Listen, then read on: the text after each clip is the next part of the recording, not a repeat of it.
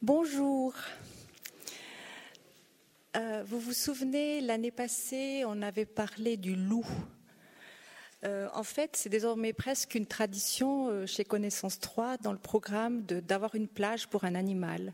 Et c'est d'autant plus important que les derniers chiffres au niveau de la biodiversité sont affolants. Ainsi, en, octobre dernier, il y a eu un rapport du WWF qui a révélé que la Terre a perdu 60% de ses animaux sauvages entre 1970 et 2014. Et les nouvelles sont mauvaises pour nombre d'espèces vivant sur Terre, dans les airs et les mers. Les poissons, les oiseaux, les insectes. Dans le temps, la semaine dernière, peut-être que vous avez vu, il y avait un article sur la disparition des oiseaux de mer. Là aussi, euh, il y a de quoi faire, se faire beaucoup de soucis. Ils ont décliné de 70% entre 1950 et 2010. Mais aujourd'hui, nous allons parler de ce qui se passe sous nos pieds et plus particulièrement des vers de terre. Pour ce faire, nous avons le plaisir de recevoir Madame Claire Le Bayon, René Claire Le Bayon. Euh, elle est maître d'enseignement et de recherche au laboratoire d'écologie fonctionnelle à l'Université de Neuchâtel. Et elle enseigne aussi la biologie au lycée Blaise Sandrard à La Chaux-de-Fonds. René Claire Le Bayon a un cursus impressionnant, plusieurs titres universitaires et de nombreuses publications à son actif. Elle a fait une grande partie de ses études à Rennes, à l'université de Rennes, où elle a commencé par un diplôme en sciences de la nature et de la vie. Elle a poursuivi avec une licence de biologie des organismes pour terminer par un doctorat en sciences en biologie. Et la thèse de son doctorat était aussi, c'était déjà les vers de terre. Sauf erreur, ça s'appelait Influence des activités des lambriciens sur la dynamique du phosphore sur sol tempéré. Voilà. Euh, à Neuchâtel, elle, s'est ensuite spécialisée en biologie des sols. C'est en Suisse aussi à Fribourg ainsi qu'à l'HEP Berne, Jura, Neuchâtel qu'elle a suivi des études pédagogiques et obtenu des sésames pour pouvoir enseigner au niveau du collège et du gymnase ainsi que dans les degrés supérieurs. En 2009, elle a d'ailleurs reçu le prix du meilleur enseignement Credit Suisse Award for Best Teaching. Mais revenons au ras du sol et à notre sujet, les vers de terre. Euh, dans, ce que j'ai évoqué avant par rapport à la perte de la biodiversité, il était peu question de ce qui se passait sous le sol. Euh, en fait, c'est vrai que le sol est encore un, domaine qui est peu connu. Alors j'ai trouvé il y a peu de temps un ouvrage euh, qui s'appelle L'éloge du ver de terre. C'est un agronome français qui l'a écrit. et puis dans cet ouvrage, il, parle aussi de la perte de la biodiversité au niveau de ce qui se passe dans le sol, des animaux qui vivent dans le sol. Et il dit, lui, que dans certaines régions de France, il y a 70 euh, à 90 de densité en moins de vers de terre. Et le sous-titre de son ouvrage, L'éloge du ver de terre, euh, s'intitule C'est notre futur dépend de son avenir. Alors, Madame euh, Le Bayon, euh, pourquoi le ver de terre est-il si important? Est-ce que euh, notre avenir dépend vraiment du ver de terre? Et comment le lombric se porte-t-il en Suisse? Voilà. Alors, je vous laisse la parole. Merci.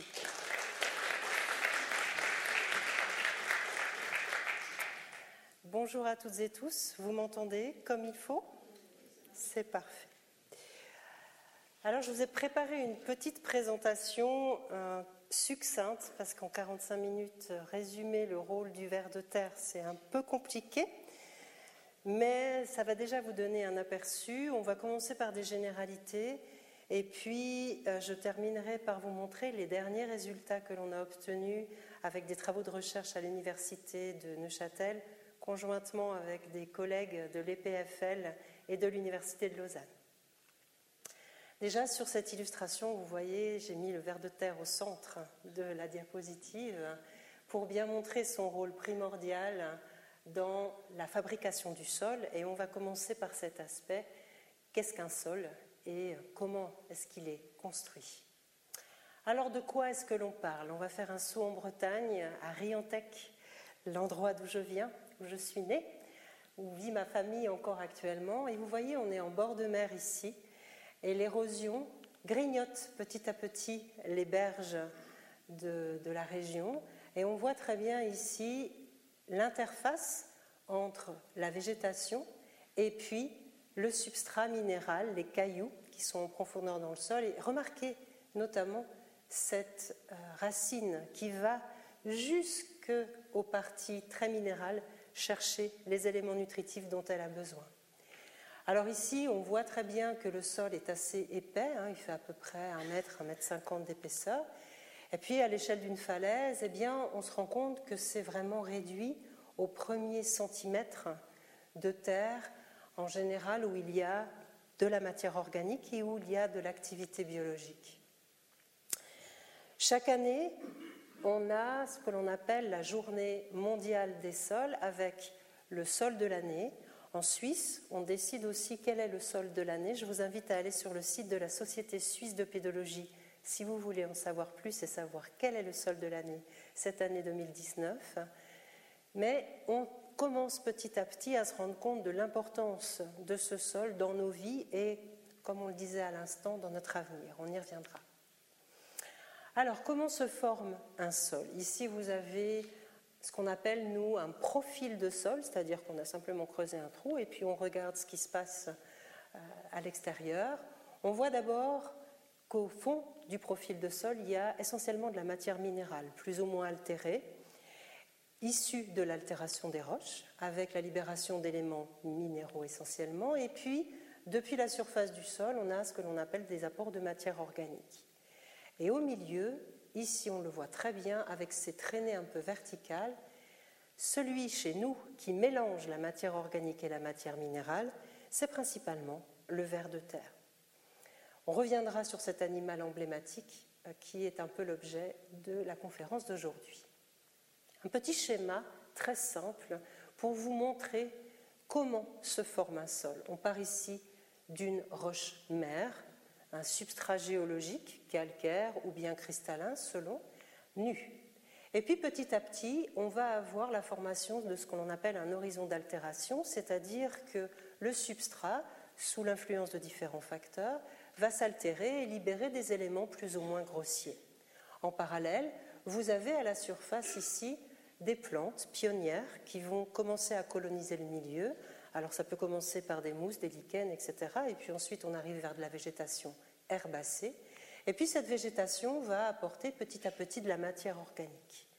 Et cette matière organique, mélangée à la matrice minérale, va permettre l'épaississement du sol. Et on peut voir ici différentes couleurs de, euh, dans ce schéma. Ça symbolise en fait différentes couches du sol qu'on appelle des horizons. Et les flèches rouges, ici, en fait, symbolise le temps, car il faut du temps pour former un sol. Il faut d'ailleurs plus que du temps, il faut des facteurs pédologiques, les êtres vivants, qui vont apporter leur matière organique et qui vont participer à la dégradation de la litière qui arrive au sol, également qui vont brasser les différents horizons du sol. Le climat, les sols ne se forment pas de la même façon sous les tropiques ou bien ici la roche, la nature de la roche, on l'a évoqué tout à l'heure, la topographie, si vous êtes au sommet des montagnes ou bien plutôt en plaine, vous allez avoir des sols différents en termes d'épaisseur, de variété, et le fameux facteur temps qui est primordial pour la mise en place des différents horizons. On reviendra sur les petites lettres tout à l'heure. Une grande diversité de sols existe en Suisse. Ici, ce sont des illustrations qui euh, montre la diversité des sols de Suisse uniquement. Et encore, je n'ai pas réussi à toutes les mettre. Hein. Mais vous voyez, on varie la couleur, on varie la forme, on varie l'épaisseur, et puis on varie aussi la nature de la matière organique qui se développe sur, son sol, sur ce sol. Les lettres que j'évoquais tout à l'heure, ça va nous servir à nous, les scientifiques du sol, pour pouvoir essayer de comprendre la hiérarchisation de la mise en place des horizons du sol. Les différentes lettres signifient quelque chose pour les pédologues et leur hiérarchisation, leur ordre va nous renseigner sur l'histoire évolutive du sol. Donc ce sont des codes qui nous permettent, à l'échelle mondiale, de nous comprendre. La science du sol, qu'est la pédologie, elle est abordée de différentes manières. Ici, vous avez la science du sol vue par la législation suisse. On est très en avance ici en Suisse en matière de protection des sols. C'est assez exceptionnel, effectivement, d'avoir une ordonnance de protection des sols, et il en existe une en Suisse. Alors, selon la loi, le sol n'est pas vu par la législation comme par un pédologue. Ici, on va parler de la couche de terre meuble de l'écorce terrestre où peuvent pousser les plants. Ça veut dire quoi? Ça veut dire que la limite du sol se situe à la limite d'enracinement des végétaux. Tout ce qui est en dessous de cette limite d'enracinement des végétaux, c'est considéré comme du sous-sol dans la législation suisse. On va protéger le sol par cette loi, notamment au niveau de la physique, de la chimie et de la biologie du sol. L'ordonnance du 1er juillet 1998 sur les atteintes portées au sol, qu'on appelle aussi l'eau sol, exige que lorsque l'on décape ou que l'on manipule un sol, on doit suivre certaines règles et notamment d'être bien conscient de l'identification des différentes couches du sol et de les séparer. Lorsque vous passez près d'un chantier d'autoroute, par exemple, vous avez un tas de sol horizon B, c'est l'horizon sous-jacent, et un tas d'horizons de sol, horizon A, c'est la terre fertile. Et lorsque vous reconstruisez les abords de l'autoroute, vous devez remettre le sol dans le bon sens. Et rien que ça, c'est énorme en termes de protection des sols. Ça, c'est le point de vue de la loi en Suisse. L'agriculteur, lui, va avoir une autre vision complémentaire des sols. Pour lui, il va s'intéresser surtout à l'endroit où il peut mettre ses cultures, et quelle est l'épaisseur de la couche de terre arable, là où il va labourer, là où il va semer, là où les plantes vont aller chercher leurs, éléments nutritifs? Ce qui l'intéresse, c'est la croissance des végétaux cultivés et puis la production, surtout, pour pouvoir en vivre, bien évidemment. Et puis tout ce qui est en dessous de cet enracinement de végétaux qu'il va cultiver, il appellera ça le sous-sol. Nous, on va un tout petit peu plus loin que cela parce qu'on va s'intéresser un peu plus en profondeur à ce qui se passe dans les horizons où se trouve la matière organique, mais on va aussi aller rencontrer nos collègues géologues tout en profondeur dans le sol à l'échelle de l'altération de la roche-mère. Et chacune de ces couches ici, qui vous sont représentées sous la forme d'un schéma, vont nous être utiles pour identifier un sol, et essayer de comprendre sa façon de fonctionner. Les processus, les fonctions du sol, c'est vraiment au cœur de notre recherche. Ici, vous avez une définition de ce que l'on appelle un sol et son origine.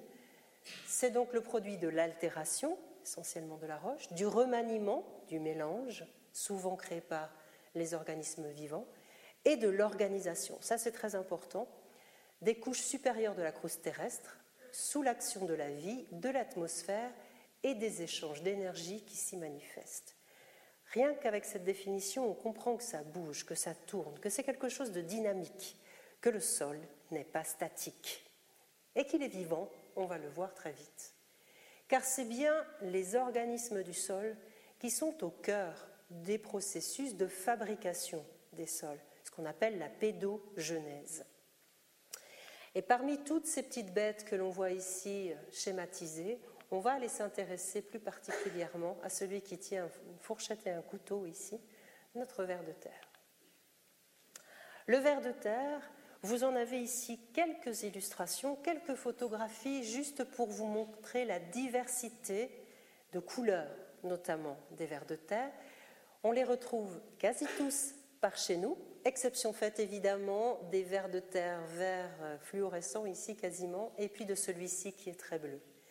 Mais sinon, toutes les autres espèces, même celui-ci, hein, qui est violet, on le trouve notamment dans des sols qui sont un peu humides, et puis euh, tête noire, tête rouge, un peu zébré comme ça, un peu rose, ou bien même ici, ce ver de terre à couleur vert bouteille, on les retrouve en Suisse. Il existe trois grandes catégories écologiques de vers de terre. Ces catégories écologiques ont été identifiées en fonction de la taille, de la couleur et du comportement alimentaire, notamment des vers de terre.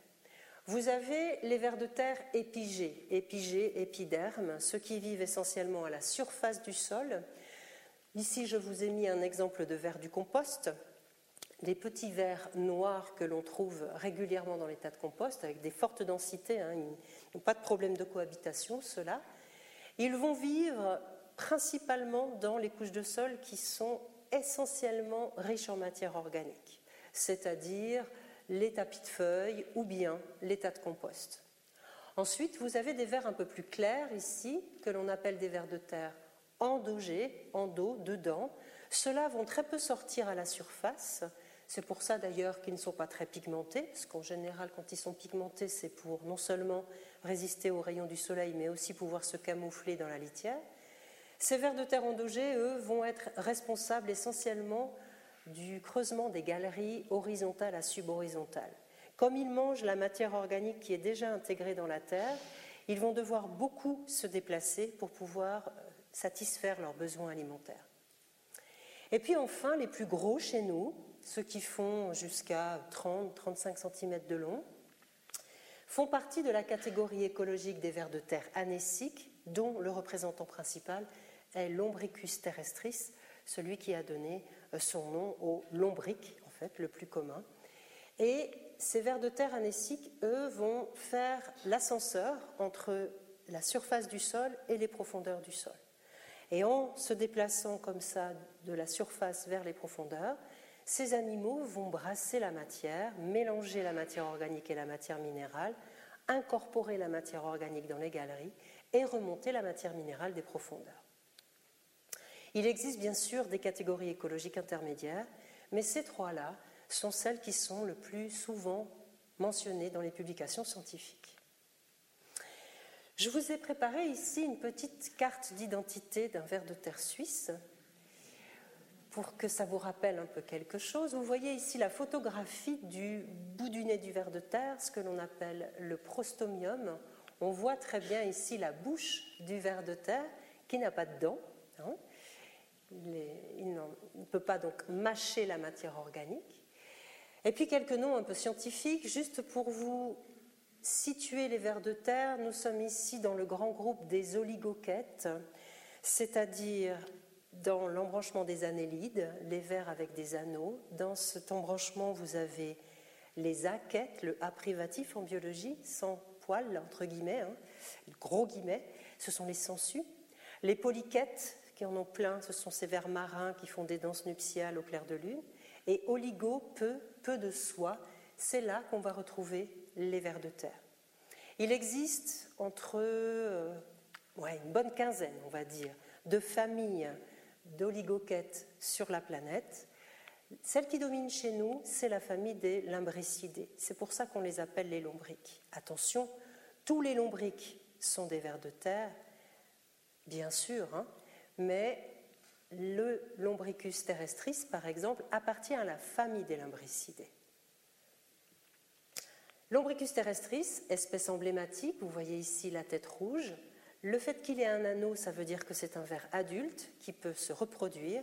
Et la caractéristique de Lombricus terrestris, c'est que vous voyez sa queue a tendance à s'aplatir en fer de lance.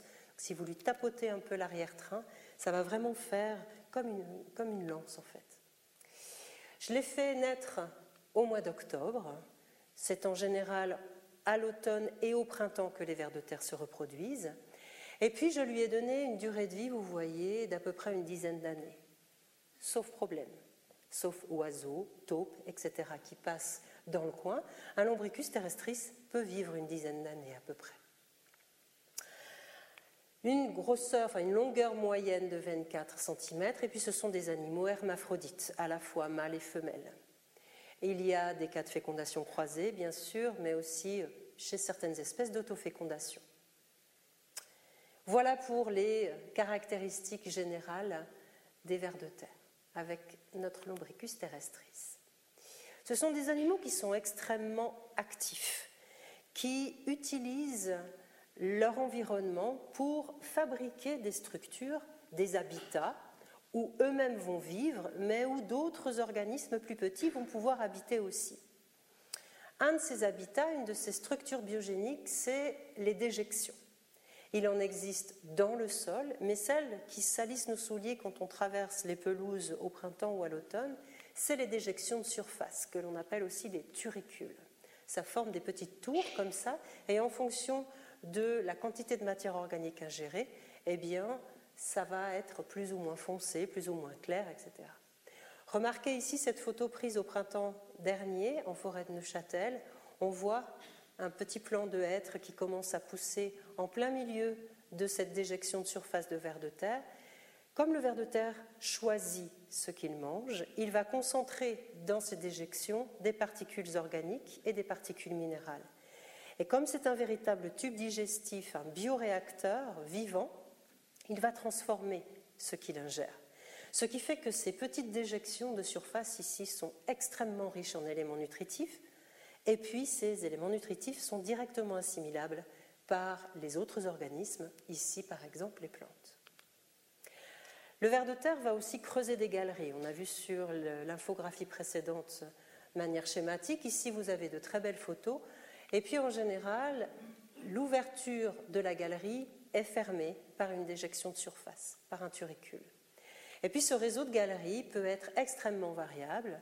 Et on le voit un petit peu ici, je ne sais pas si vous arrivez à discerner la couleur un peu plus sombre, marron foncé ici par rapport au reste de la mode de terre le ver de terre va passer plusieurs fois dans, son, euh, dans sa galerie, dans son réseau de galeries. Et comme il ingère de la matière organique et qu'il tracte de la matière organique en, profondeur, eh bien, les parois des galeries des vers de terre sont très souvent très riches en matériaux organiques.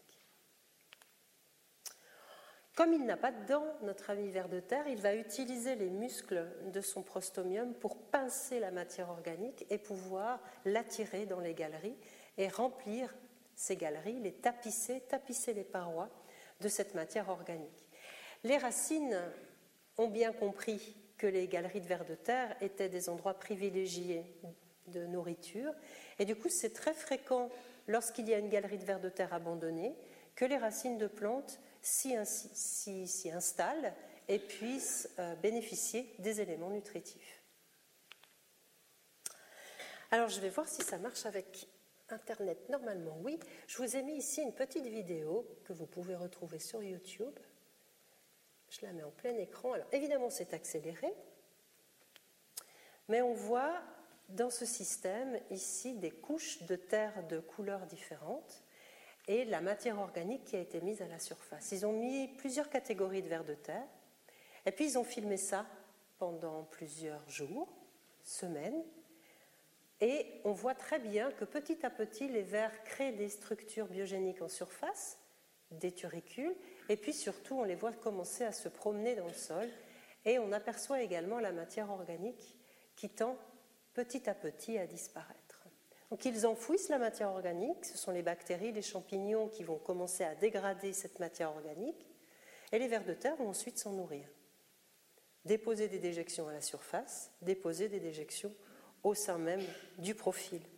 Alors, on essaye de faire ce genre de choses aussi euh, au laboratoire pour aussi faire des démonstrations auprès des, des, élèves. Si jamais ça vous intéresse tout à l'heure, vous pourrez venir voir. C'est des systèmes de ce type qui sont percés ici en profondeur et puis ici pour que l'air puisse circuler. On met des cailloux au fond pour drainer le système et puis des couches de terre de couleurs différentes et puis quelques verres là-dedans qui permettent de faire ce brassage. Si vous n'avez pas ce genre de choses à la maison, bien sûr, vous pouvez faire la même chose avec une bouteille en pète. Vous la percez euh, au fond, vous mettez des petits cailloux, vous découpez le haut de la bouteille, mais pas totalement, de manière à pouvoir ouvrir cette bouteille. Vous mettez plusieurs couches de terre, vous mettez quelques verres de terre dedans. Mettez pas les trop gros, hein, parce qu'ils n'aiment pas la captivité. Vous refermez le tout avec un petit scotch et vous ouvrez le bouchon. L'air va pouvoir rentrer, les verres ne vont pas pouvoir partir. Et puis vous aurez ce genre de, système qui peut toujours être intéressant pour montrer aux enfants, ou même pour vous. Hein. Pas en plein soleil et pas en plein froid, si possible pour eux. En mélangeant la matière organique et la matière minérale, les vers de terre créent les agrégats du sol, que l'on reconnaît sous cette forme un peu arrondie.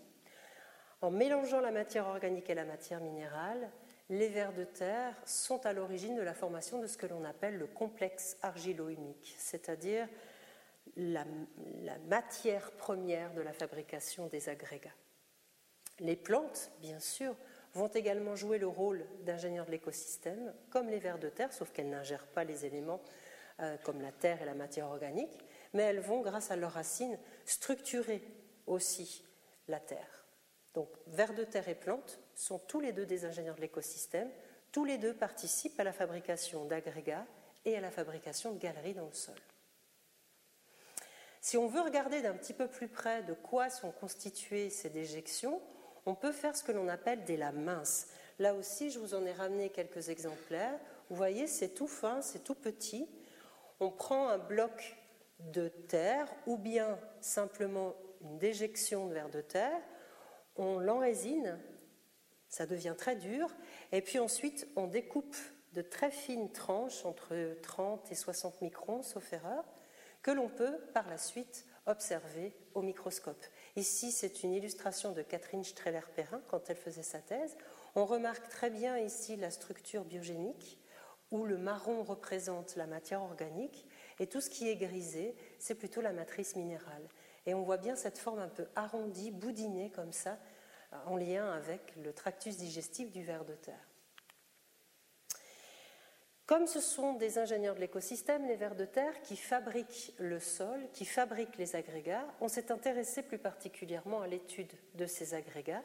Et c'est sur cette structure du sol que l'on se concentre depuis plusieurs années au laboratoire. Vous en avez ici plusieurs euh, illustrations avec les racines. Ici, on voit très bien le rôle qu'elles jouent dans la mise en place des déjections. Et puis cette structure grumeleuse, un peu comme des grumeaux, comme ça, de la bonne terre fertile, ça c'est vraiment le vivant qui crée l'arrondi que l'on peut observer dans les jardins. Alors on s'est posé plusieurs questions sur cette structure du sol. Comment est-ce qu'on peut l'identifier, cette structure du sol? Comment est-ce qu'on peut la mesurer? Et puis, qui est-ce qui l'a construit? Est-ce que c'est les vers de terre? Est-ce que c'est les plantes? Est-ce que c'est tous les deux? C'est le genre de questions que euh, l'on a évoquées au laboratoire.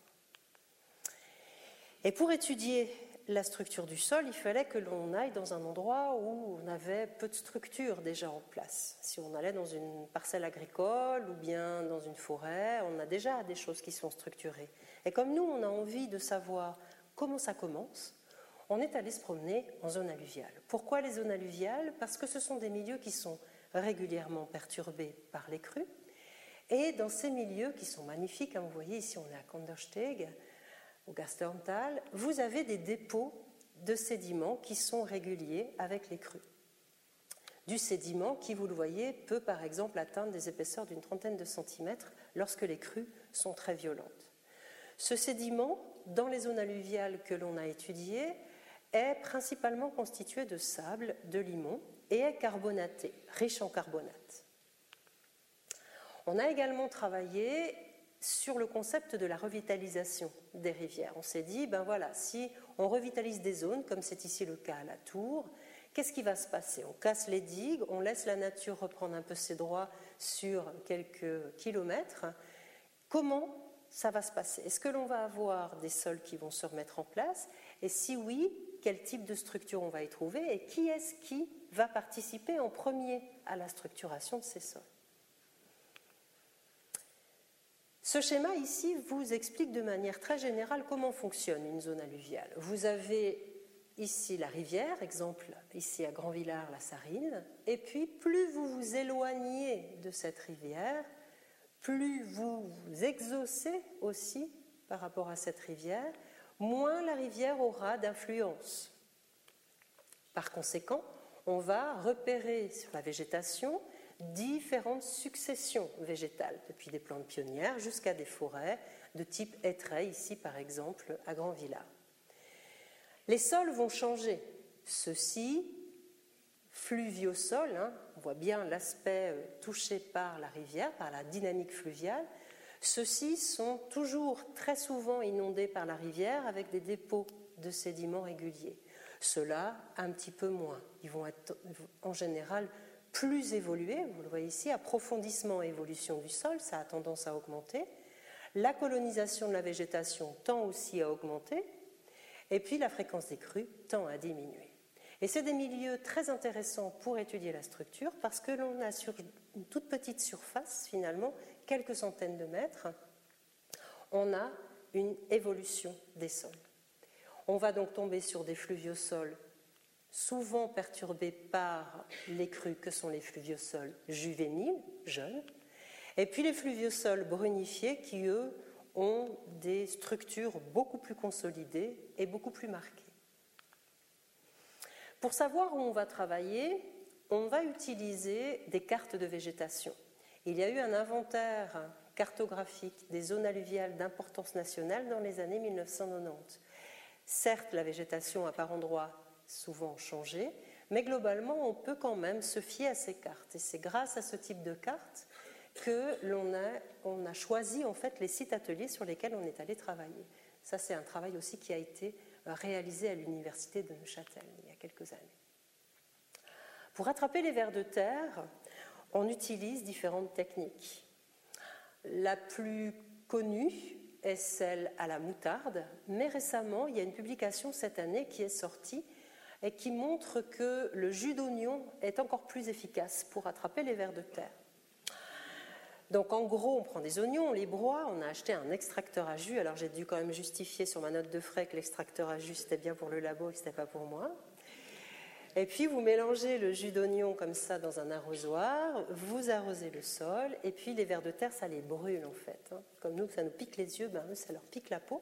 Donc ils ont le réflexe de monter à la surface. On les attrape, on les rince, on les identifie, parfois on les relâche, Parfois, pour aller jusqu'à l'espèce, on est malheureusement obligé de les formuler. Et puis, on va travailler comme ça dans différentes zones de végétation pour voir un petit peu qui est-ce qu'on trouve. Donc, on va les identifier, mais aussi on va les compter, abondance, et puis on va les peser, la biomasse. Voilà un peu un résultat d'un travail que l'on a réalisé euh, avec les collègues. Vous avez ici, alors on à la tour, vous avez ici la rivière, l'éloignement par rapport à la rivière dans la zone restaurée, et puis ici, l'équivalent dans la zone encore endiguée. Alors les sols changent, comme on a vu tout à l'heure. L'épaisseur du sol tend à augmenter dans la zone naturelle. Les quantités de sable tendent à diminuer. Par contre, les limons augmentent, hein, évidemment. Plus les particules fines, les particules sont fines, plus avec l'eau elles peuvent aller loin. Et puis la fréquence des crues tend aussi à diminuer. L'épaisseur du sol, les teneurs en sable et les teneurs en limon dans la zone endiguée, évidemment, sont identiques. Et puis on a regardé ce qu'on avait comme vers de terre.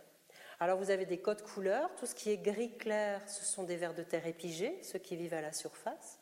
Ce qui est blanc ici, ce sont les vers endogés, ceux qui vivent dans le sol. Et puis les grands, les anéciques, sont en gris foncé. Et qu'est-ce que l'on observe? On observe effectivement que plus on va vers des sols profonds, plus la diversité spécifique augmente, plus on a de catégories écologiques qui sont représentées, mais on trouve quand même parfois tout le temps certains vers, comme l'ombricus rubellus ici. Celui-ci, c'est un ver de terre qui est pionnier. On le trouve dans des zones qui sont relativement perturbées. La même chose pour Chlorotica. Allolobophora chlorotica est un ver de terre que l'on retrouve partout. On le retrouve aussi beaucoup en ville, dans les sols qui sont euh, très anthropisés.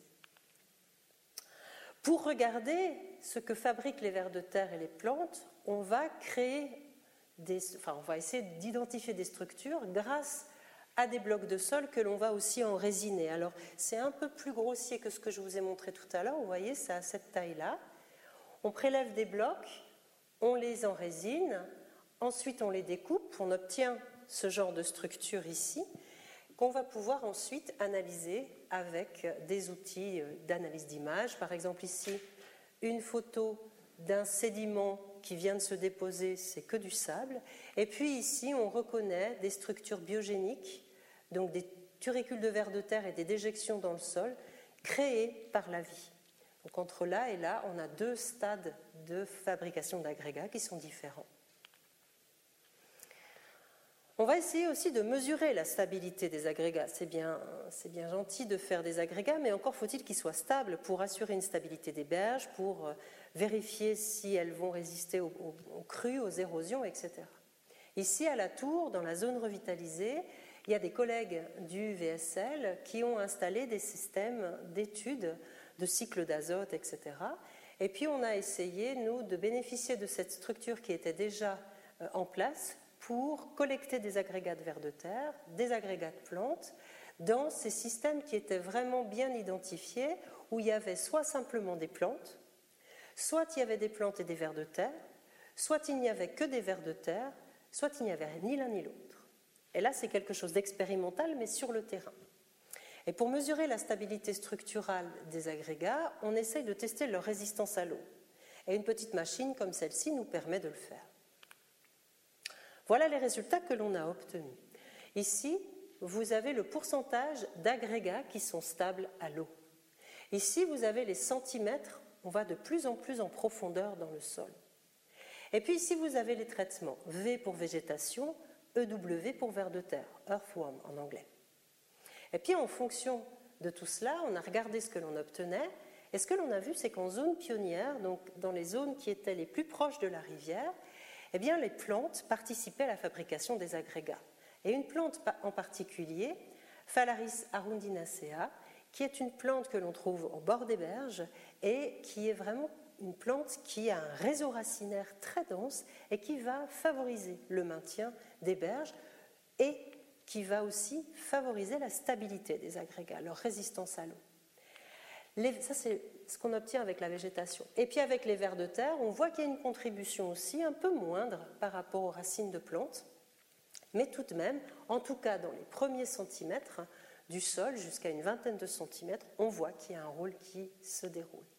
Et puis l'effet des deux ingénieurs de l'écosystème s'estompe gentiment avec la profondeur. Lorsque l'on arrive aux alentours de 50 cm dans le sol, il y a moins d'activité biologique et donc moins de contribution à la stabilité des agrégats et leur fabrication. On a essayé de voir aussi qu'est-ce qu'il en était dans des colonnes de sol prélevées sans qu'on les perturbe trop, en tout cas, le moins possible.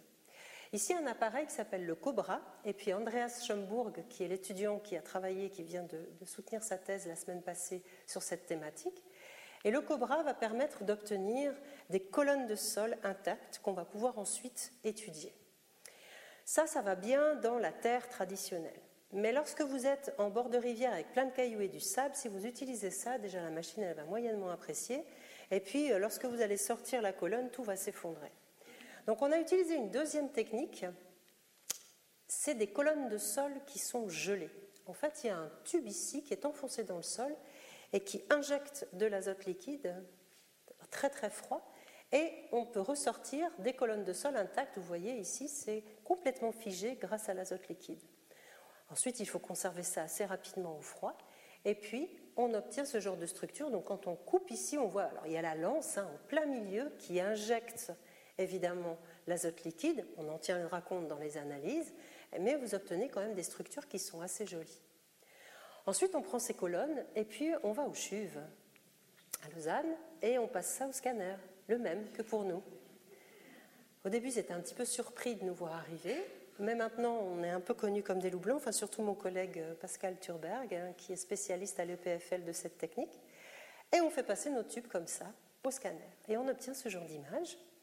Là uniquement les plantes, là le sol contrôle, on voit déjà une différence au niveau des couleurs. Les tons grisés ou bien gris foncé vont nous donner une idée de la porosité en fait dans ces colonnes. Et puis ensuite on va les travailler euh, avec euh, un outil spécial, un logiciel Aviso qui va traiter ces images. Et puis vous voyez, je ne sais pas si vous voyez les petits points verts qu'il y a tout autour ici, en fait on va délimiter cette zone où il y avait la lance comme une zone que l'on va exclure des traitements parce qu'on sait très bien que le sol a été perturbé à cet endroit-là. Et puis il y a de gros gros programmes qui tournent derrière pour essayer d'analyser ce que l'on obtient. Ça c'est sur le terrain. On va également étudier le, réseau de galeries des vers de terre au laboratoire. Cette fois-ci, on va utiliser des colonnes. Alors, je vous en ai ramené une aussi.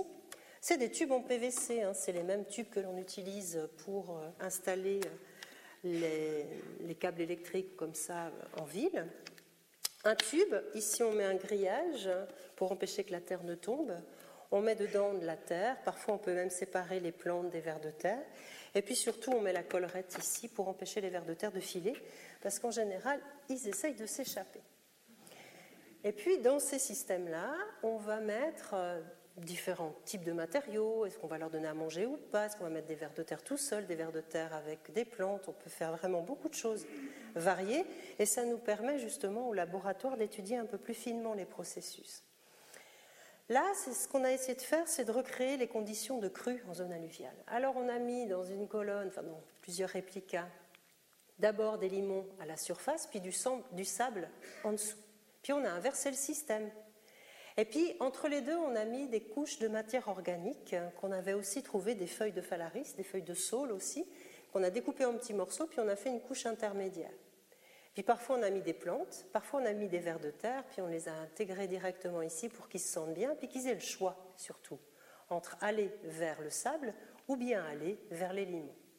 Puis là vous avez les teneurs, hein, vous voyez, euh, dans le, sédiment riche en limon, il y a 56% de limon et 34%, 34% pardon, je vais y arriver, de sable.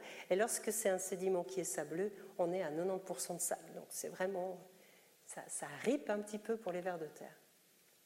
On a choisi deux ingénieurs de l'écosystème, la graminée Phalaris arundinacea dont je vous parlais tout à l'heure, et puis notre ver de terre endogé, parce que les épigées, ça creuse moins de galeries, donc on n'a pas pu prendre l'ombricus rubellus. Les anéciques, les trop gros, ils n'aiment pas ce genre de système, ils se sentent trop à l'étroit, en général, ils se laissent mourir. Tandis que Chlorotica, lui, il est un peu résistant, ça lui fait pas peur de se faire enfermer quelques semaines dans un pot. Alors on les a installés, trois ou cinq individus selon les modalités. Voilà ce que ça donne au laboratoire, donc des colonnes un peu partout avec des plantes ou bien sans plantes. Au bout d'un certain temps, on est allé mettre ces colonnes aussi au scanner et puis les analyses d'images nous ont permis d'identifier des réseaux créés par les vers de terre ou par les racines des plantes. Et puis avec tout ça, on peut faire des calculs très savants, connaître euh, la longueur des segments, la connexion des segments, la porosité, etc. etc. Ça demande un énorme travail euh, en sous-marin là derrière pour analyser tout cela. voilà les résultats que l'on a obtenus. Donc vous avez ici les traitements où on mettait les limons à la surface, et puis ici où on mettait les sables à la surface. Et puis parfois il y a la plante, parfois il y a le ver de terre, parfois il y a les deux, puis il y a le contrôle. Et qu'est-ce que l'on observe? Eh bien que lorsqu'il y a la plante, on a des segments qui sont assez longs comme ça. On voit bien qu'il y a des connexions. Le, système racinaire tend à s'étendre dans la colonne. Lorsque les vers de terre sont présents, en général, lorsqu'ils partent donc du milieu hein, où il y a la matière organique, c'est là qu'on les a inoculés, vous voyez qu'ils ont tendance à aller le long des galeries. C'est plus facile pour eux de remonter le long de la colonne. Donc au lieu de se casser la tête à les creuser dans le limon, ils vont simplement glisser le long de la paroi et puis aller trifouiller un petit peu en hauteur pour voir ce qui se passe. Lorsque c'est le sable qui domine en hauteur, eh bien là, ils vont plutôt aller vers les profondeurs de la colonne. Et lorsqu'on met les deux, eh bien vous voyez que lorsque le limon est à la surface, c'est assez bien prospecté par les plantes et les vers de terre. Et lorsque c'est le sable à la surface, eh bien c'est surtout la plante qui va ici créer le réseau et les vers de terre et les plantes, les deux, vont créer ce qui se passe plutôt dans la partie riche en limon en profondeur. Donc avec tout ça, on peut faire euh, des analyses très précises de la mise en place d'un réseau de galeries, soit par les vers de terre, soit par les plantes. Après, on s'est dit, bah oui, c'est bien joli, mais euh, qui fait quoi vraiment dans cette affaire et qui va fabriquer les agrégats on a refait des colonnes de sol, on est allé prélever les parois des galeries, comme vous voyez ici, ou bien encore les euh, déjections qui étaient dedans, parce qu'on voulait discriminer l'action des vers de terre de l'action des plantes. Et un outil très utile nous permet d'aller identifier le type de carbone qui est fabriqué par l'un ou l'autre de, ces ingénieurs de l'écosystème. Ici, c'est la machine de l'Université de Lausanne qui s'appelle le ROC EVAL et qui permet d'identifier la stabilité thermique de la matière organique. On prend un échantillon de sol et puis on augmente petit à petit la température et au fur et à mesure de l'augmentation de la température, on va avoir des, dégagements de carbone. Et on va analyser tout cela. Et voilà ce que l'on obtient. Alors, les indices R et I sont des indices spécifiques issus de cette analyse. Plus on va ici vers la droite de ce graphique, plus la matière organique est stable thermiquement et chimiquement. Et puis, plus on est ici proche, plus en général, c'est une matière organique dite labile, donc légère, plus facile à dégrader. On a replacé les différents traitements et ce que l'on observe, c'est que la plante, en fait, par ses exudats racinaires, par tous les acides organiques qu'elle sécrète, va avoir tendance à être à l'origine d'une matière organique beaucoup plus légère, beaucoup, plus, euh, beaucoup moins résistante à la température. Les vers de terre, eux, c'est un comportement un peu euh, différent, on ne sait pas trop, mais ça varie en fonction des déjections que l'on va euh, étudier. Et ce qui est aussi très intéressant, c'est que lorsque l'on combine vers de terre et plantes, eh on a quelque chose d'intermédiaire. Donc c'est vraiment un outil très puissant qui nous permet justement de discriminer l'action des plantes et l'action des vers de terre sur la fabrication des agrégats et la stabilité thermique de la matière organique. J'insiste sur le mot thermique parce que c'est bien en lien avec l'outil que l'on utilise. Hein. Donc les premières conclusions, c'est qu'effectivement les agrégats, on peut les discriminer. Les agrégats mixtes ici prouvent qu'il y a une synergie entre l'action des vers de terre et les plantes. Et puis que notre ver de terre, Allolbuphora chlorotica, eh ben, il fabrique des agrégats qui sont variables en termes de matière organique, même si elle est plus stable chimiquement. Alors on s'est dit, bon ben voilà, on a réussi à, à, utiliser cet outil pour distinguer les agrégats fabriqués par les plantes, par les vers de terre. Maintenant, il y a plein d'espèces de vers de terre. Est-ce que ça change entre ces vers? C'est là que le travail de Francisca Fischer euh, a été réalisé pour essayer de répondre à cette question. Et vous avez ici différents types de vers de terre qui ont été testés, des anéciques, des endogés et un épigé.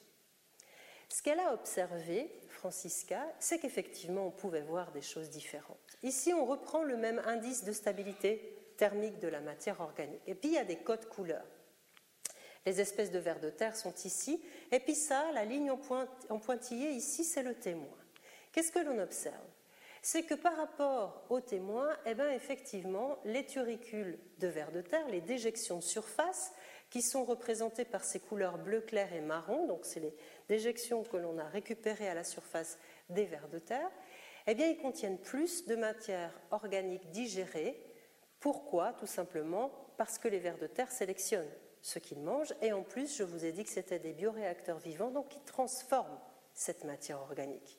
Du coup, cette matière organique digérée dans leur déjection, eh elle a une signature chimique qui diffère. Et puis, parmi les espèces qu'elle a étudiées indépendamment au niveau des déjections dans la colonne de sol cette fois, eh il y a un ver de terre qui se distingue. Rosea, lui, il sort un peu du lot. Et on s'est posé la question, mais pourquoi ce ver de terre endogé il est un peu particulier? Eh bien, la question est encore en suspens. On est en train d'essayer de, lancer des nouvelles expériences pour savoir si le mucus que sécrète ce ver de terre, dans son tractus digestif, mais aussi au niveau de son épiderme, aurait une composition spéciale qui pourrait expliquer cette signature chimique particulière. Donc, il reste encore beaucoup de questions sur cette thématique. Et euh, du coup, ça va nous donner du travail. On est ravis. Alors, des choses très pointues que je vous ai montrées là maintenant, tout ça pour vous dire que on s'intéresse à la vie du sol, en particulier les vers de terre, l'agrégation, la stabilité structurale des agrégats, parce que nos animaux du sol sont des organismes essentiels à la fabrication de ce dernier. On les traite d'ailleurs très souvent de bioindicateurs. Les sols abritent un quart de la biodiversité de notre planète et dans une petite cuillère de sol sain, en bonne santé, vous avez beaucoup plus d'organismes vivants, toutes tailles confondues, hein, que de personnes sur Terre. Donc, on marche tous les jours dessus, on le piétine, mais sachez que ça grouille de vie, ce sol que l'on piétine. Pourquoi est-ce qu'on s'intéresse à la qualité des sols? C'est extrêmement important parce qu'effectivement, il est à l'origine de nos aliments. Il ne faut pas oublier que 95% de ce que l'on a dans notre assiette provient plus ou moins directement du sol, Si vous n'avez pas de fourrage qui pousse sur du sol, vous n'aurez pas de viande dans votre assiette. Si vous n'avez pas de soja qui pousse sur le sol, vous n'aurez pas d'aliments à donner à vos poissons d'élevage. Les 5% qui restent, c'est probablement justement ces poissons sauvages et autres qui vivent dans les océans et que l'on consomme. Mais sinon, tout le reste est lié plus ou moins directement au sol. C'est la raison pour laquelle il faut vraiment être vigilant à sa conservation, parce qu'il encaisse beaucoup de choses, notre sol, beaucoup. Il a une capacité tampon, comme on appelle ça, très bonne, il a les épaules larges, mais si vous dépassez son seuil de tolérance limite, c'est extrêmement difficile, voire impossible, de revenir en arrière. Et ce n'est que quelques fonctions de ce dernier. Alors vous voyez, ici, il y a une serrure qui reste à ouvrir. On n'a pas encore trouvé la bonne clé pour tout comprendre ce qui se passe dans le sol. Ça viendra peut-être, mais il y a un champ d'investigation immense au sujet du sol sur les organismes, bien sûr, mais aussi sur leur interaction. Et là, il y a beaucoup de choses encore à découvrir. Donc il y a du travail, il nous reste des choses à faire. On se réjouit que vous vous intéressiez vous aussi au sol. Je voudrais remercier toute l'équipe de chercheurs qui a participé à ce projet et aux différentes illustrations que je vous ai montrées. Claire Guenard, qui travaille à l'EPFL, Philippe Brunner, qui est professeur au laboratoire euh, au Chine à Neuchâtel, Andreas Schomburg, dont je vous ai parlé, qui vient de terminer sa thèse, Pascal Thurberg, qui est notre spécialiste tomographie à l'EPFL, Jörg Luster, qui est notre collègue qui nous a gentiment donné les accès VSL au site de la Tour, c'est lui qui a installé avec ses collègues ce système expérimental que je vous ai montré, Rodolphe Schlepper, qui nous a beaucoup aidé pour le traitement statistique, Géraldine Bullinger-Weber, qui est professeure à la Haute École d'ingénieurs et d'architectes de Fribourg, qui travaille sur les sols. Adrien Linure, qui a participé au travail sur les free scores, donc les, colonnes euh, gelées. Francisca Fischer, qui a fait son travail sur les vers de terre. Eric Verrecchia, qui nous a permis d'accéder aux locaux de l'Université de Lausanne. David Sebag, qui est le spécialiste du Roqueval. Et puis Oliver Schilling, qui nous a permis de modéliser nos travaux et de faire une jolie publication. Sans toutes ces personnes et encore de nombreux étudiants annexes, euh, tout ce que je vous ai montré aujourd'hui n'aurait pas pu euh, exister, évidemment, donc je les remercie encore chaleureusement. Voilà, je vous remercie de votre attention. Et puis, si vous avez des questions, je suis bien sûr à votre disposition. Merci beaucoup.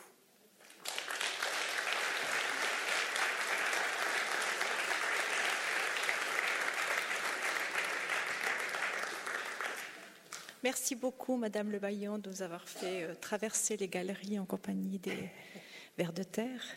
Et moi, j'ai pas mal de questions de mon côté, mais je suis sûre que vous en avez aussi. Euh, on va vous amener le. Manifestez-vous et on va vous amener le micro. Il y a déjà une question.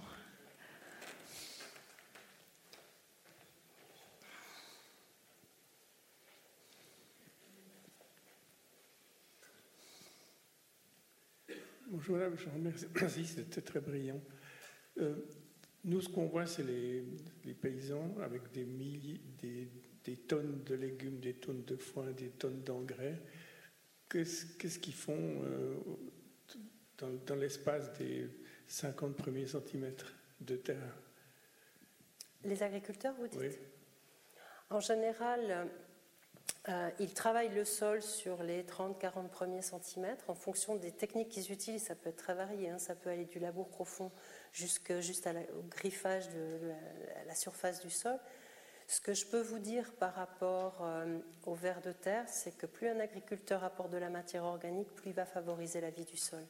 Simplement, le fait d'apporter de la matière organique sous forme de fumier, bien sûr, c'est mieux par exemple que du lisier parce que ça part moins, moins vite en, dans les pluies de ruissellement ou bien en profondeur dans, la matrice du sol, ça apporte de la matière organique sur le long terme pour les vers de terre. Et ça, ils le, ils le savent très bien. Donc c'est aussi les raisons pour lesquelles ils essayent de laisser toujours les sols en hiver avec un couvert végétal ou bien avec un couvert de compost ou bien de mulch pour pouvoir fournir de la matière organique aux vers de terre. Et en plus, ça évite les grandes variations de température du sol, ça préserve aussi le reste de la vie du sol, comme les communautés euh, bactériennes notamment qui interviennent dans la dégradation. Donc euh, Une partie du fourrage va évidemment servir à l'alimentation du bétail, mais dans les exploitations où ils essayent de valoriser le plus de choses possible, ils vont réutiliser euh, la paille qu'ils mettent sous les animaux pour pouvoir justement la remettre sur le sol pour apporter cette matière organique. Et ça, c'est hyper bénéfique pour les, pour les animaux du sol et les vers de terre en particulier. Un ver de terre, ça peut faire plusieurs mètres hein, par nuit. Donc s'il n'a pas à manger là où il est, il va voir ailleurs. Donc il s'en va. Les vers de terre les plus fragilisés sur les parcelles agricoles, c'est ceux qui vivent à la surface, les épigés. Parce que dès que vous avez un passage d'engins agricoles, forcément, comme ils sont en dehors de la terre, ils sont écrasés. Les plus résistants sont les anéciques, parce qu'un ver de terre type Lombricus euh, terrestris, pardon, le gros lombric qu'on a chez nous, il peut faire des galeries jusqu'à 3 mètres de profondeur. Donc dès qu'il sent les vibrations, il part en profondeur. Donc il échappe aux roues des machines. Ils ont des taux de reproduction qui sont assez intéressants, les vers de terre. Hein. S'ils ont des bonnes euh, conditions, ils peuvent se reproduire beaucoup. Donc ils ne sont pas menacés comme certaines espèces qui sont vraiment sur liste rouge. Mais il faut faire attention à ce que l'on fait. Il faut leur donner à manger, il faut être assez précautionneux dans l'utilisation des machines agricoles à la surface, ne pas intervenir n'importe quand non plus dans l'année. Si vous labourez sur 30 cm de manière très profonde en plein été, ma foi, c'est pas trop grave, parce que de toute façon, ils sont en dormance en profondeur. Si vous faites la même chose au printemps ou à l'automne, c'est un peu plus problématique pour les populations de vers de terre.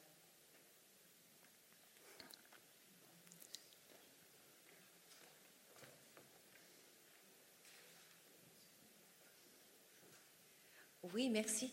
J'habite une, une, rue qui, qui, passe à côté du lit d'une rivière. Mhm. Et quand j'ai remarqué que quand il pleut beaucoup, mais j'arrive pas à savoir quelle période de l'année, les, le trottoir est bourré de vers de terre. Est-ce qu'ils migrent? Ils ont peur d'être noyés? Je me suis toujours posé la question. Alors, il y a des chercheurs qui ont fait des expériences assez rigolotes à ce, à ce sujet pour savoir justement pourquoi ces vers ils sortent quand il pleut. Et puis ils en sont arrivés à la conclusion euh, qu'il y a plusieurs facteurs qui interviennent. Déjà, les vers de terre, ils respirent par la peau, donc ils ont besoin d'avoir de l'oxygène. Ils n'ont pas de poumons, vraiment c'est toute la peau. C'est pour ça d'ailleurs qu'ils sont toujours recouverts d'un mucus pour favoriser les échanges avec l'atmosphère. Quand les galeries se remplissent d'eau et sont saturées en eau, il n'y a pas de problème pour eux, jusqu'à ce que les, taux d'oxygène chutent drastiquement. Là, ils étouffent. Alors ils sortent. Première chose, lorsqu'il n'y a plus assez d'oxygène dans l'eau. Ensuite, vous avez l'effet vibration des gouttes de pluie qui tombent au sol. Et ça, c'est un message d'alerte pour le ver de terre.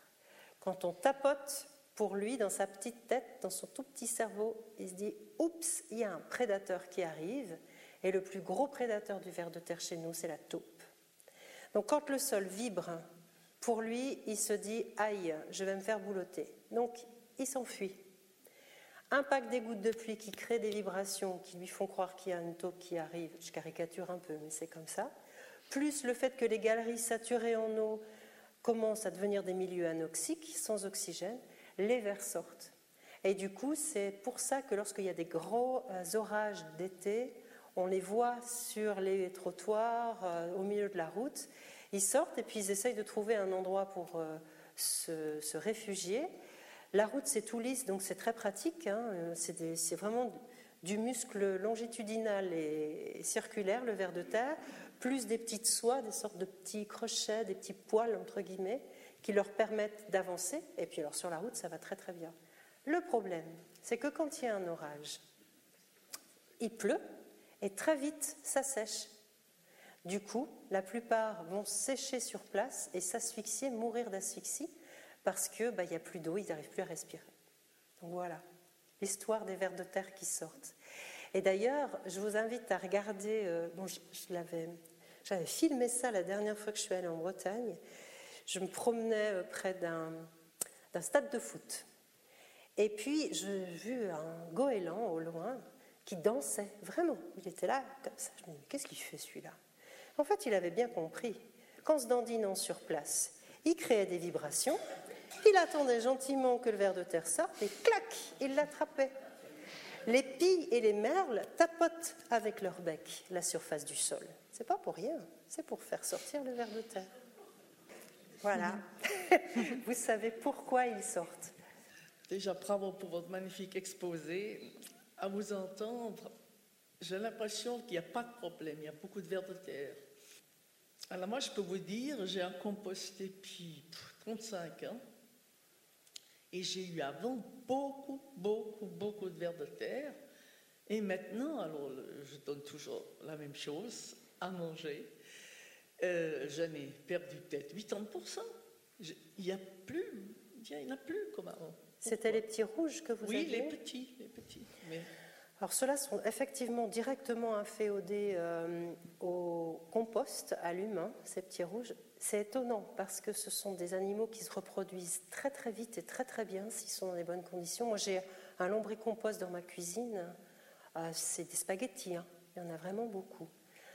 Euh, il y a peut-être quelque chose qui les a embêtés pour expliquer leur disparition, parce que c'est vrai qu'ils ont normalement, quand ils ont les bonnes conditions, ils sont là. Est-ce que votre compost, il est au contact même de la terre? Non, enfin, j'ai une compostière, et puis là, je mets tous mes, mes déchets, aliments, enfin, je mets tout, cru, cuit, tout. Mais en dessous, est-ce que c'est au contact ou même ah, du oui, sol? la terre, oui, oui, absolument. Mhm. Ouais, ouais. Oui, parce que je me disais peut-être qu'ils sont morts, puis il n'y a pas eu de migration, mais là, ils peuvent venir. Parce que j'ai, avant, j'avais même des pêcheurs qui étaient Mhm. chercher les vers de terre, mais je ne peux plus randonner, je n'en ai plus. Vous brassez régulièrement? Oui, euh, deux fois par année, c'est pas Ouais. suffisant Mhm. Ouais. Et puis votre matière organique se décompose bien? Il n'y a pas d'odeur ah, particulière? Non, pas du tout. Non, je sais Alors pas. je ne sais pas, c'est bizarre. Parce que je sais qu'ils n'aiment pas les, les trop fortes teneurs en ammoniac. Euh, dès que ça commence à sentir, c'est Ouais. qu'il y a de l'H2S, ça, ça ne leur plaît pas non plus. Enfin, Non, ça, ça m'a aussi toujours étonné. Moi, je me souviens, le compost de mes parents, vous voyez ce que c'est vieux, ça sentait jamais très bon. Mais le mien, mon compost, même que je mets dedans, ça sent jamais mauvais, jamais, jamais, jamais. C'est vrai qu'avec euh, les vers de terre et la matière organique, normalement, ça sent l'humus de forêt. Oui, exactement, ouais. Alors je ne sais pas pourquoi, c'est bizarre. Parce que normalement, ils ont une capacité de reproduction, Mhm. ils Ouais, s'autorégulent d'ailleurs.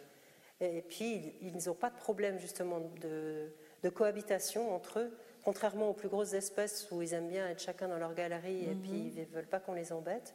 Les vers de terre du compost en général, euh, vous, n'avez ouais, vous continuez à leur donner, vous leur donnez un peu de tout hein? Oui, absolument. Cinq fruits et légumes par jour tout, je, je dedans, vraiment. Parce que des fois, quand on apporte, par exemple, trop de déchets d'une tonte, par exemple, Uh-huh. ça, ça va pas. Quand on donne trop de quelque chose. Uh-huh. Ouais. Par contre, ce que vous pouvez faire, Oui, vous pouvez le réensemencer. C'est-à-dire que soit vous trouvez un, un- un voisin, un collègue qui a des vers de terre du compost dans son propre compost, et puis vous allez chercher quelques poignées, vous en remettez chez vous. Oui, malheureusement, mes voisins, je ne prends pas tellement leur compost. Alors, tout dépend où vous habitez, mais si jamais, moi, je peux vous en fournir. Oh, si avec jamais. plaisir. Alors, on se parle. Des vers de terre beaucoup. qui viennent à l'origine du jardin Ouais. botanique de Neuchâtel. Merci Donc, euh, beaucoup. Merci. Lorsqu'on tourne la terre au jardin, il arrive qu'avec la bêche, on sectionne un ver de terre, ou plusieurs malheureusement. Euh, Qu'en est-il de leur survie? Est-ce que la partie qui est à la tête peut continuer? Qu'est-ce qui se passe exactement? Et puis une deuxième question, vous parliez que les vers de terre, sitôt qu'il y a une trépidation, ils, ils filent. À quelle vitesse est-ce qu'ils filent? Alors, la vitesse à laquelle il file, ça dépend euh, de la taille du ver de terre et puis ça dépend si est apte à euh, venir à la surface ou pas. Se déplacer dans un réseau de galeries, si vous connaissez le chemin, entre guillemets, ça va assez vite. Euh, si vous devez venir à la surface, euh, ça va aussi très vite à la surface. C'est vrai pour ce genre de ver de terre très gros, comme les plus gros chez nous. hein. Euh, comme l'ombricus terrestris, lui, il peut partir en quelques minutes, vous ne le voyez plus. hein. Quand on extrait des vers de terre à la moutarde, ceux qui sont en dehors du carré, qui sortent aussi, on ne les compte pas dans notre système. Donc on les attrape, on les rince et puis on les met un peu plus loin. En quelques minutes, ils ont, ils ont fui. Et dès que la terre est meuble, ils se réenfouissent. Donc comme ça, il peut faire, s'il n'est pas bien son endroit, il peut enfin, au lieu où il est, il peut faire plusieurs mètres, euh, je dirais, en, en, quelques minutes. Ça va vite. C'est assez impressionnant. Et puis, sur votre, pour votre question sur si je coupe un verre de terre en deux, est-ce que ça donne deux verres de terre? Jamais. Ça, c'est une chose. Après, si vous coupez la bestiole, en général après son collier, ici, qui est sa partie reproductrice, si vous le coupez à partir de là, il va reformer un bout de queue, mais jamais de la même longueur qu'au départ.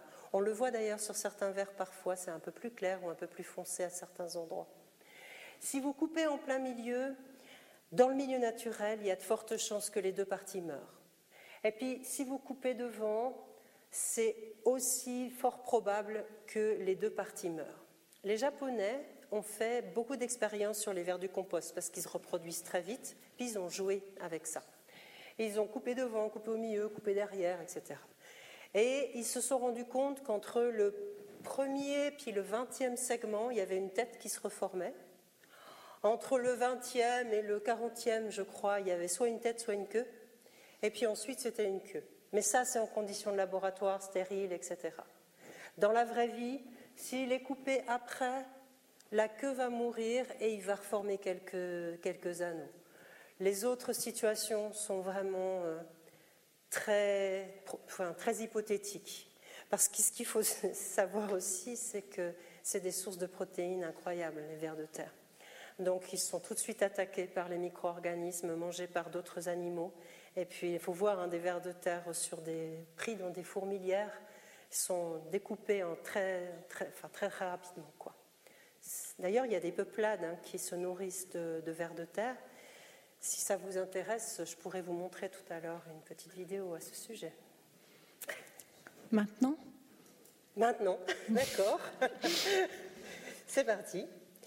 Alors, tic, tic, tic. Voilà, c'est des tout vieux films. Hein. Donc, euh, je vais passer par étapes. Mais là, en fait, ils vont, ils vont chercher les vers de terre au bord des berges parce que c'est euh, facile d'accès. Et puis, ils les collectent. Bon, alors, c'est pas super pour les berges, on est d'accord. Ça renforce pas ici la stabilité euh, du sol. Ils cherchent les vers de terre. Attendez que je vous les montre quand même. Voilà. Ils les ramassent, mettent ça dans un, petit récipient et puis de retour euh, au village, ils sortent le paquet de spaghettis. Et puis, ben, comme les escargots, il faut enlever ce qu'il y a dedans parce que c'est un tube digestif. Donc, euh, ils les pressent pour retirer la terre. Et puis, euh, ils les plongent ensuite dans de l'eau bouillante. Et puis, fabrique une petite galette de pain et puis ils mangent tout ça. Alors ça, c'est les plus fins. Il faut à peu près 80 cm de long, ceux-là. Et puis parfois, ils sont un petit peu plus gros. Donc là, la, méthode de, cuisson est un peu différente. Ils continuent de les vider, hein, parce que sinon ça croustille un peu sous la dent. Mais il semblerait, euh, d'après le, monsieur qui nous a fourni les vidéos, que les femmes enceintes de cette, de cette peuplade n'ont pas du tout de problème de carence en fer. Donc voilà la bête, un peu plus gros celui-là. Remarquez la dextérité avec laquelle le monsieur va replacer cette bestiole dans son petit pot. On voit bien qu'il s'enfuit. Et hop, tac. Alors là, par contre, ben, c'est un peu plus violent parce qu'il faut lui enlever son tube digestif, donc ils y vont au couteau directement sur l'animal vivant, donc euh, âme sensible. Fermez les yeux. Et puis ils enlèvent le, tube digestif pour enlever la terre, ils nettoient le tout, coupent ça en petits morceaux, et ça fait des petits lardons. et puis ensuite, eh ben, tout le monde vient manger. C'est l'heure du repas, les galettes de pain, et en avant, c'est parti. Donc des apports en protéines, évidemment, en vitamines, etc. On a commencé avec les insectes chez Madame Kopp et Monsieur Migros. Bientôt, nous euh, aurons peut-être des vers de terre à manger, sait-on jamais. Aucun moyen de défense, hein, ces animaux. Pas de venin, pas d'aiguillon, pas de dents, pas de crochets, rien du tout. Ce qui les rend extrêmement vulnérables, notamment euh, avec euh, certains organismes qui ont été importés il y a quelques années chez nous, avec des plants exotiques. Et puis dans la terre, il y avait euh, ce qu'on appelle des platelmintes. Donc c'est la, même famille que les ténias, hein, c'est le même grand groupe. Et ces vers plats euh, sont extrêmement friands de vers de terre. Et il y a vraiment un souci à se faire à l'avenir de préserver nos vers de terre parce que ces vers plats sécrètent euh, une sorte de mucus qui fait que ça les rend toxiques et conséquence, les euh, oiseaux ne veulent pas les manger. Du coup, Jean-Loup Justine travaille au Muséum national d'histoire naturelle à Paris et euh, il travaille notamment sur ces vers de terre platelmintes et le problème qu'ils peuvent engendrer sur les populations de vers de terre. En Suisse, on a un cas de platelminte qui a été identifié dans le canton de Genève au jour d'aujourd'hui. On est en vigilance avec euh, les personnes du canton de Neuchâtel. Donc si jamais vous avez des doutes, vous n'hésitez pas euh, à nous contacter. On vient volontiers voir si, c'est une simple limace ou si c'est vraiment un platelminte, euh, parce que c'est important de, surveiller la progression de ces, de vers de terre plats. Alors voilà, peut-être ici la carte, c'est ça que je voulais vous montrer les cartes euh, de répartition, la, qu'on voit hein, vraiment qu'il y a des endroits où ils se plaisent beaucoup. Ils viennent de Nouvelle-Zélande et visiblement il y a certaines régions qui leur sont euh, relativement favorables. En tout cas, ça ne leur fait pas peur. Et puis les vers plats, c'est vraiment des vers plats, ça ressemble à des choses comme ça. Hein. Donc c'est une, une, tête un peu euh, mm-hmm. en losange comme ça, et ils ne sont pas du tout ronds, ils ne sont pas du tout segmentés. Voilà, c'est ça que je cherchais pour vous montrer. Et puis alors les vers de terre, euh, c'est vraiment, euh, ils en sont extrêmement, friands, extrêmement friands. Donc il en existe de toutes les couleurs, de toutes les formes, de toutes les tailles. Et Monsieur Jean-Loup Justine, d'ailleurs, si vous allez sur son, site internet, propose aux gens d'envoyer, enfin de le contacter dès que vous avez un doute, d'envoyer dans un petit tube. Il vous montre un peu les, il vous indique les, conditions de conservation et puis euh, euh, véritablement il, travaille là-dessus pour essayer de, d'endiguer, c'est un grand mot, mais en tout cas de comprendre le mode de répartition de ces animaux. Donc des prédateurs euh, de vers de terre qui n'ont pas eux-mêmes de prédateurs. Donc ça, ça pourrait devenir problématique s'ils ont tendance à s'étendre. Mais qu'est-ce qu'on pourrait faire pour pour les, c'est difficile. C'est difficile, mais au moins les localiser, c'est déjà une bonne chose. Et puis, euh, il y a déjà 7 ou 8 espèces, en tout cas, sauf erreur, qui ont été identifiées, euh, au moins signalées. Et mhm. puis après, je pense que quand il y aura suffisamment de, de cas recensés, il obtiendra peut-être justement des fonds pour, euh, pour essayer de, de mettre en place un projet pour, pour lutter là contre. Mhm. En tout cas, il faut vraiment être vigilant vis-à-vis de ces animaux parce que n'ayant pas eux-mêmes de prédateurs et ayant évidemment une capacité de reproduction assez phénoménale, ils peuvent vite faire des dégâts sur nos vers de terre. Et comment ils sont arrivés par, la, par, des plants exotiques et puis ils étaient dans la terre. C'est un petit peu comme l'histoire des frelons asiatiques avec les poteries. Hein. C'est le même système. Malheureusement, oui. Bon, on a déjà eu aussi euh, des, cas de, vers de terre exotiques, euh, notamment du côté du Toggenburg en Suisse, où des plants de buis avaient été installés, pas loin d'une parcelle, où il y avait euh, notamment l'ombricus terrestris qui se plaisait bien, qui vivait sa vie. Et puis il y a un ver de terre qui n'était pas connu dans la région qui a été introduit, Nicodrilus nocturnus, sauf erreur, un gros ver de terre aussi anécique, mais qu'on connaît chez nous, hein, sauf qu'il n'était pas là-bas. Et puis, euh, il ne sait plus. En général, on ne sait pas comment ça fonctionne, mais Nicodrilus nocturnus et puis euh, Lombricus terrestris, ils n'aiment pas être au même endroit. Pourquoi? On ne sait pas. Probablement des histoires de molécules volatiles, on ne sait pas. Toujours est-il qu'il a pris le pas sur l'ombricus terrestris, et puis c'est un animal qui fait beaucoup, beaucoup de turicules de surface. Puis le Toggenburg, c'est un peu euh, vallonné comme ça. Et il y a des champs notamment qui euh, étaient utilisés pour le, fourrage des, animaux. Et notre euh, Nocturnus, ben, il faisait beaucoup, beaucoup, beaucoup de turicules.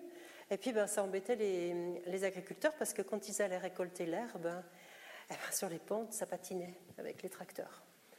Après, quand ils récoltaient leur herbe, il y avait plein de déjections de vers de terre dedans. Donc c'était impropre à la consommation aussi. C'est Gérard Cuindé, qui est le spécialiste des vers de terre dans le canton de Vaud, qui a beaucoup travaillé là-dessus. Il a fait une publication à ce sujet. Et puis ils se sont rendus compte qu'au bout d'une vingtaine d'années, ça s'est stabilisé, puis ça s'est rééquilibré, puis maintenant ça va un peu mieux. Bon, si vous dites à un agriculteur il faut qu'il attende 20 ans, c'est un peu embêtant.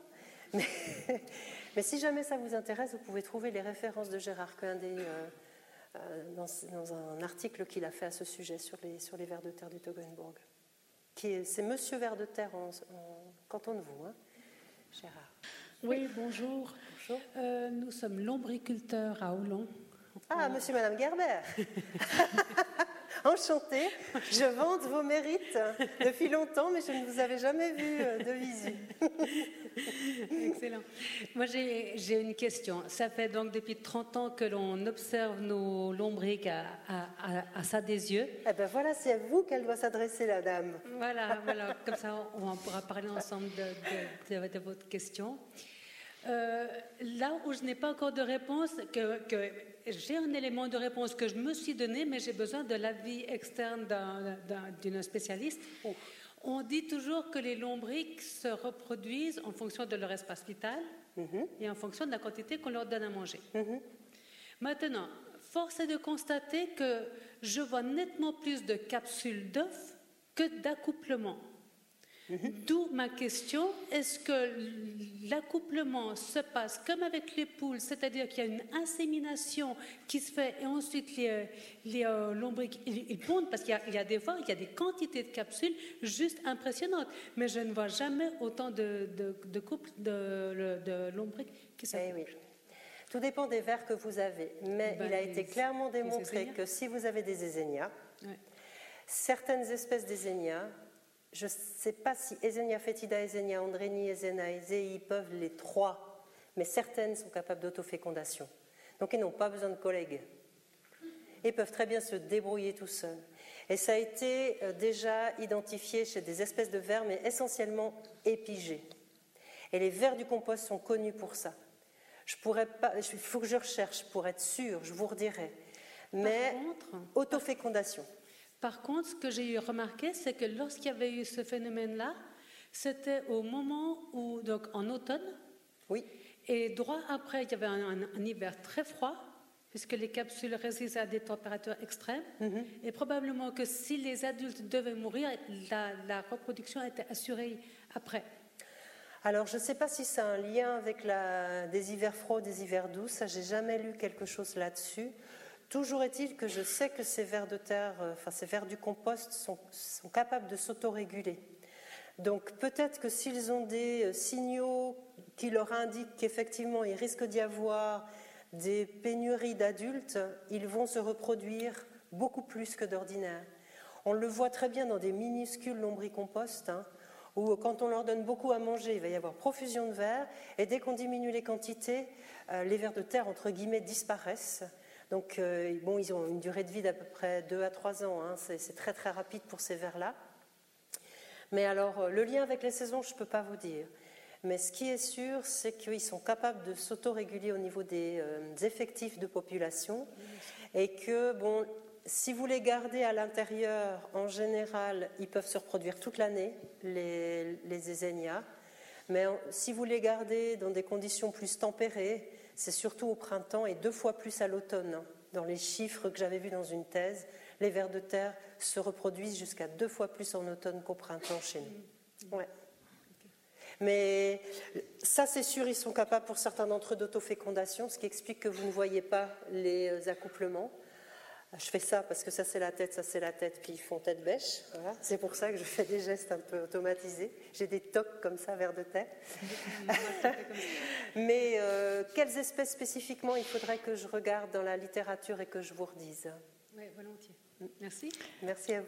Euh, il y a encore des questions? Des spécialistes de vers de terre du compost qui euh, ont des, immenses élevages du côté d'Olon. Donc, si vous voulez avoir des questions sur le, si vous avez des questions sur le lombricompostage, adressez-vous à Monsieur et Madame Gerber. On a encore le temps pour une ou des questions? Une question de Rodolphe Schlepper, qui fait partie des collègues que je vous ai montrés tout à l'heure. Merci. Tout d'abord, un tout grand bravo pour cette brillante présentation. Je pense que nous avons tous beaucoup profité et on s'est très enrichis. J'ai une question concernant la diminution de la biodiversité au niveau mondial, comme on l'a entendu tout à l'heure. Est-ce que pour les vers de terre, en Suisse, est-ce qu'on connaît l'évolution des populations des vers de terre et aussi de la diversité des espèces et son évolution? Première question. Puis la deuxième question, est-ce que on a donc le biomonitoring suisse qui suit depuis des années toute une série d'espèces. Est-ce que les vers de terre font partie du biomonitoring suisse? Merci d'avance. Merci Rodolphe. Alors au niveau de la biodiversité en Suisse de vers de terre, on a identifié à ce jour à peu près une quarantaine d'espèces différentes. Et juste pour la petite information, en zone alluviale, on en a trouvé euh, à peu près une trentaine de ces espèces. Donc c'est vous dire que ces lieux sont très très riches en biodiversité. En termes de suivi de cette biodiversité, depuis l'étude de Gérard Cuindé sur euh, le plateau suisse dans les années 90, où il a fait un énorme travail de recensement des vers de terre, à ma connaissance, il n'y a pas eu grand-chose. Euh, quant au biomonitoring, ça fait quelques années qu'on travaille avec le CSCF, où ils sont très intéressés, le Centre suisse de cartographie de la faune. Ils sont installés maintenant euh, à l'Université de Neuchâtel depuis euh, quelques mois. Eux, ils suivent beaucoup les insectes, les animaux, etc., autres que les vers de terre. Et on est en train d'essayer de, mettre en place une base de données avec Yves Gonzette pour les vers de terre et avoir une idée de leur diversité, biomasse et abondance, au moins dans les lieux euh, naturels, semi-naturels que l'on étudie.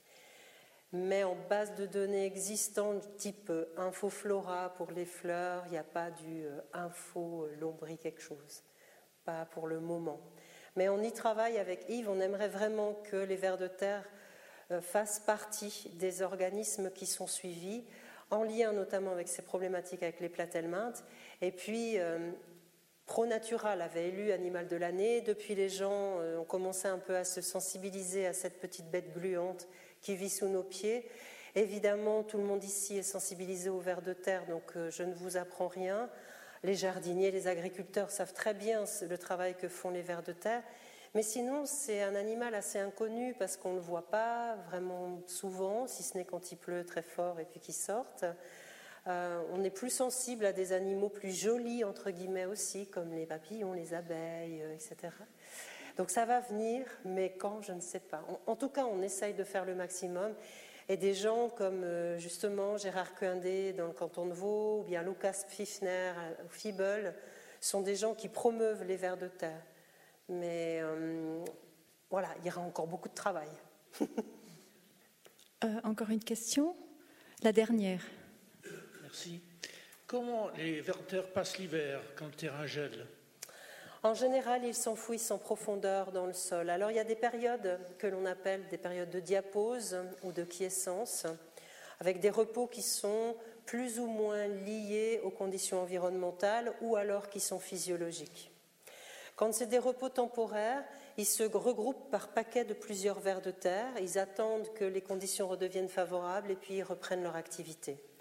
Quand c'est des phases de repos obligatoires, physiologiques, comme nous on a besoin de dormir, Parfois, certaines espèces ont besoin d'un mois, deux mois de repos. Là, ils vident leur tractus digestif, ils s'enroulent sur eux-mêmes dans une petite logette dans le sol, et puis ils vont passer comme ça, en état de, repos, de vie ralentie, plusieurs semaines.